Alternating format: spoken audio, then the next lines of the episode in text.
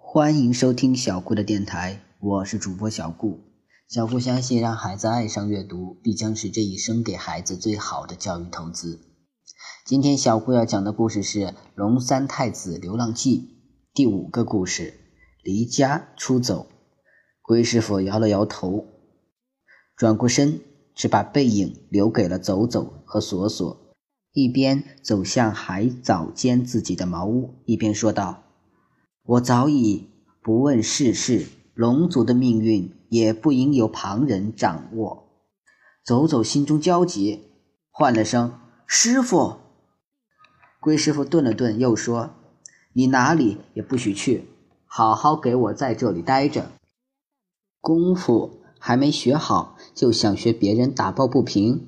师傅能救你一次两次，可救不了你一辈子。”索索失望极了。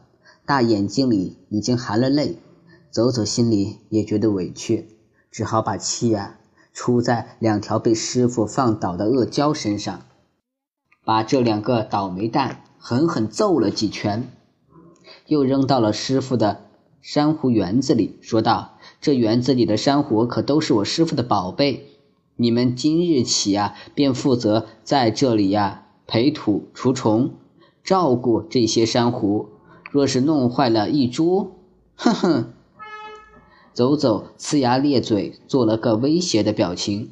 两条恶蛟被打得鼻青脸肿，哪敢不从？纷纷点头表示十分满意这份差事。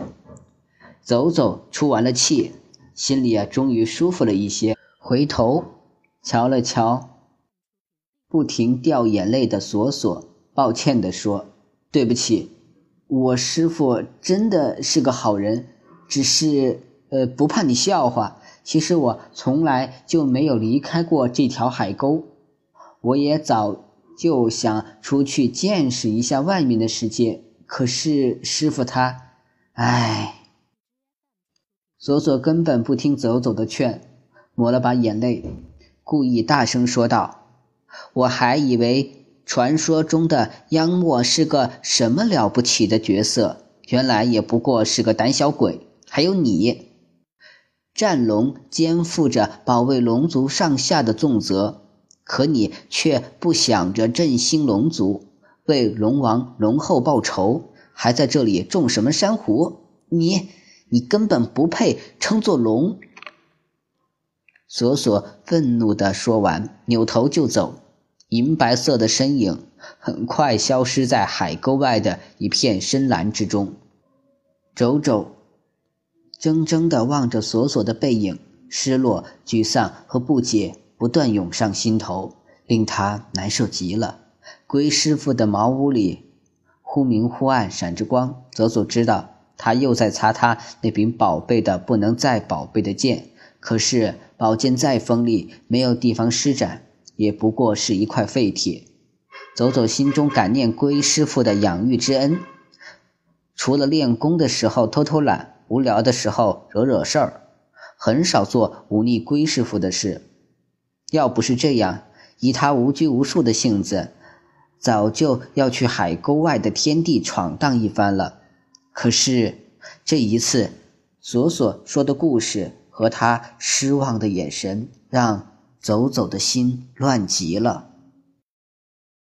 他第一次真正有了要离开的冲动，或许是为了去尽一条战龙的责任。这天晚上，走走终于下定了决心，收拾起小包袱，给龟师傅留了张字条，抹了两滴眼泪，正式准备离家出走。园子里的珊瑚被一颗颗夜明珠映出五彩的光。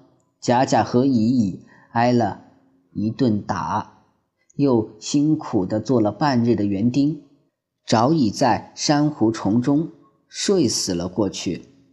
走走，轻手轻脚地游到龟师傅的门前，磕了三个头，然后一咬牙，转过身，飞也似的向海沟的出口游去。就在他大半个脑袋已经探出海沟之时，却忽然被一股大力缠住了尾巴，一时间根本动弹不得。走走不得不回头张望，谁知道这一望，走走立刻后悔，自己啊不该回头。这次兴师动众的离家出走，恐怕是要泡汤了。原来是龟师傅用一团海藻裹住了他的尾巴。第五个故事就到这里结束了，希望大家能喜欢小顾讲的《龙三太子流浪记》。小顾的个人微信号是微微歌舞顾摩阿曼，希望大家能加小顾做您的好友。谢谢大家的收听了。小顾会努力讲更多好听的故事让大家听的。